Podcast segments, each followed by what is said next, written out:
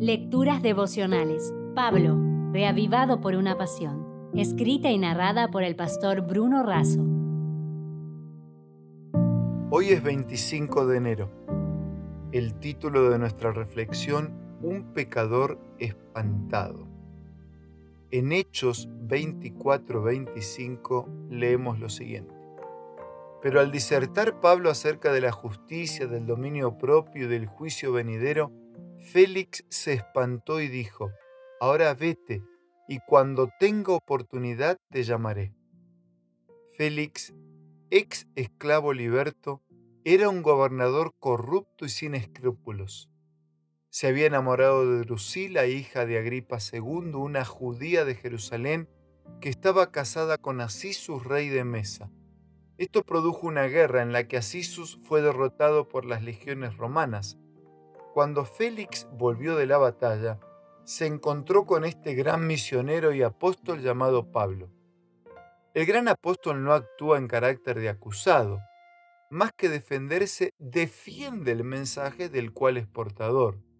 No ve en Félix a un gobernante, sino a un pecador inquieto, asombrado, asustado, aterrorizado y espantado Considerando que en su vida antigua Félix había sido un esclavo tratado de manera injusta y había llevado a ser gobernador por maniobras y mentiras, Pablo le habla de la justicia de una conducta correcta hacia Dios y el prójimo.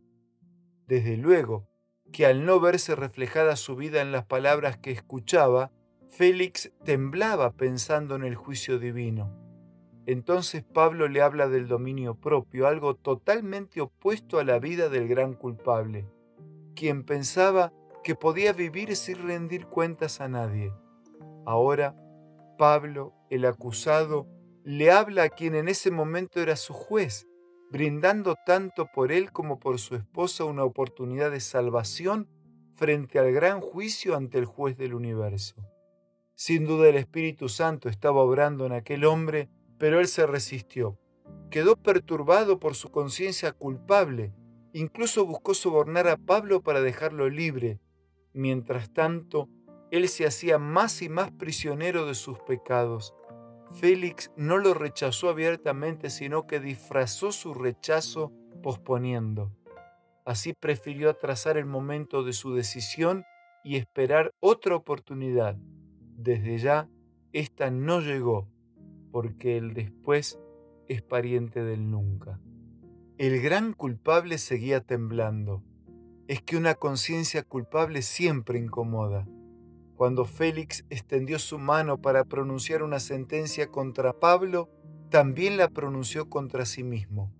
Vete y más adelante te llamaré, expresó. Con un abrazo, con cariño y con respeto, concluyo la reflexión de hoy con este resumen. Ante el trono de Dios no habrá excusas, mentiras, demoras o indiferencias que justifiquen nuestra indecisión. El único tiempo aceptable es hoy, ahora. ¿Durante cuánto tiempo has estado demorando tu decisión de entrega y de compromiso? Nada resuelve y nada justifica una tardanza. Como bien lo expresara Elena de Huay, esta vida es el tiempo concedido al hombre a fin de prepararse para la vida futura. Si descuidara los actuales privilegios y oportunidades, sufriría una pérdida eterna. No se le daría un nuevo tiempo de gracia. Si desea obtener más materiales como este, ingrese a editorialaces.com.